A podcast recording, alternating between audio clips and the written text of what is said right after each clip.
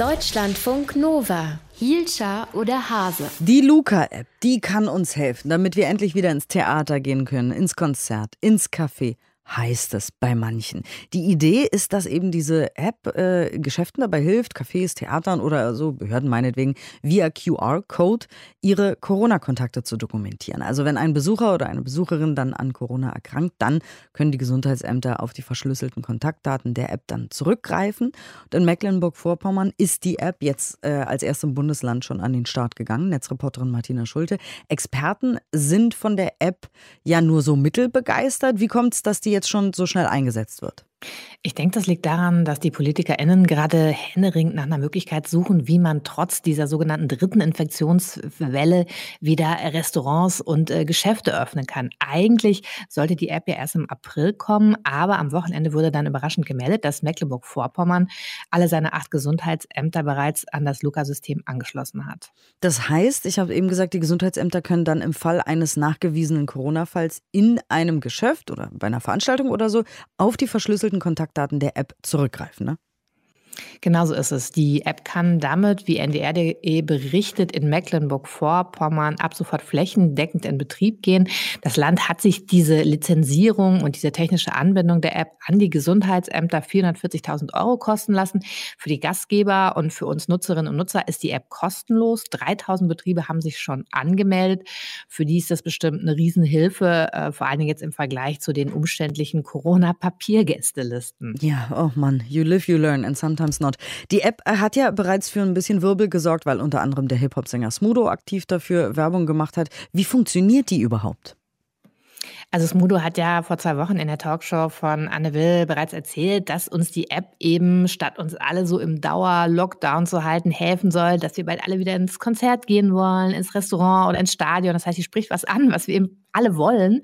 Das Prinzip dabei ist halt einfach, du checkst dich halt mit Hilfe der Smartphone-Kamera und mit so einem QR-Code ein, den der Veranstalter, das Café oder so generiert hat.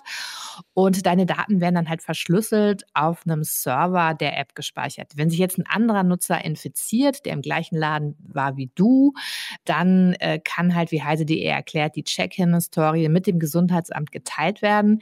Andere Gäste können so gewarnt werden. Der Vorteil der App ist eben auch, sie ist über eine Schnittstelle mit dem Programm SORMAS verbunden. Das haben viele Ämter bereits sowieso. Das ist halt so ein digitales Programm zur Kontaktverfolgung. Gut, klingt alles eigentlich sinnvoll und gut, aber es gibt auch Kritik.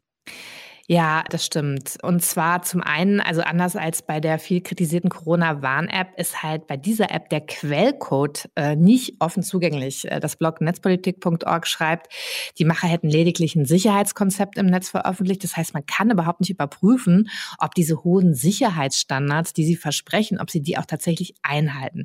Die Bundestagsabgeordnete Anke Domscheit-Berg von den Linken, schrieb auf Twitter, die App sei intransparent. Die Macher haben zwar jetzt zugesagt, dass sie diesen Quellcode bis bis Ende März veröffentlichen wollen. Aber das ist halt eben noch nicht geschehen. Trotzdem deuten sich jetzt auch schon andere Datenschutzprobleme an. Inwiefern? Also Kritiker befürchten, wie Zeit Online berichtet, dass diese sehr persönlichen Daten, die man in die App ja eingibt, dass die halt bei der Nutzung nicht ausreichend geschützt sind. Die Datenschutzaktivistin Lilith Whitman, die sagte zum Beispiel, Luca habe Probleme mit der Verschlüsselung. Außerdem sind eben äh, alle Daten sind auf zentralen Servern gespeichert, also statt jetzt nur bei mir auf dem Gerät.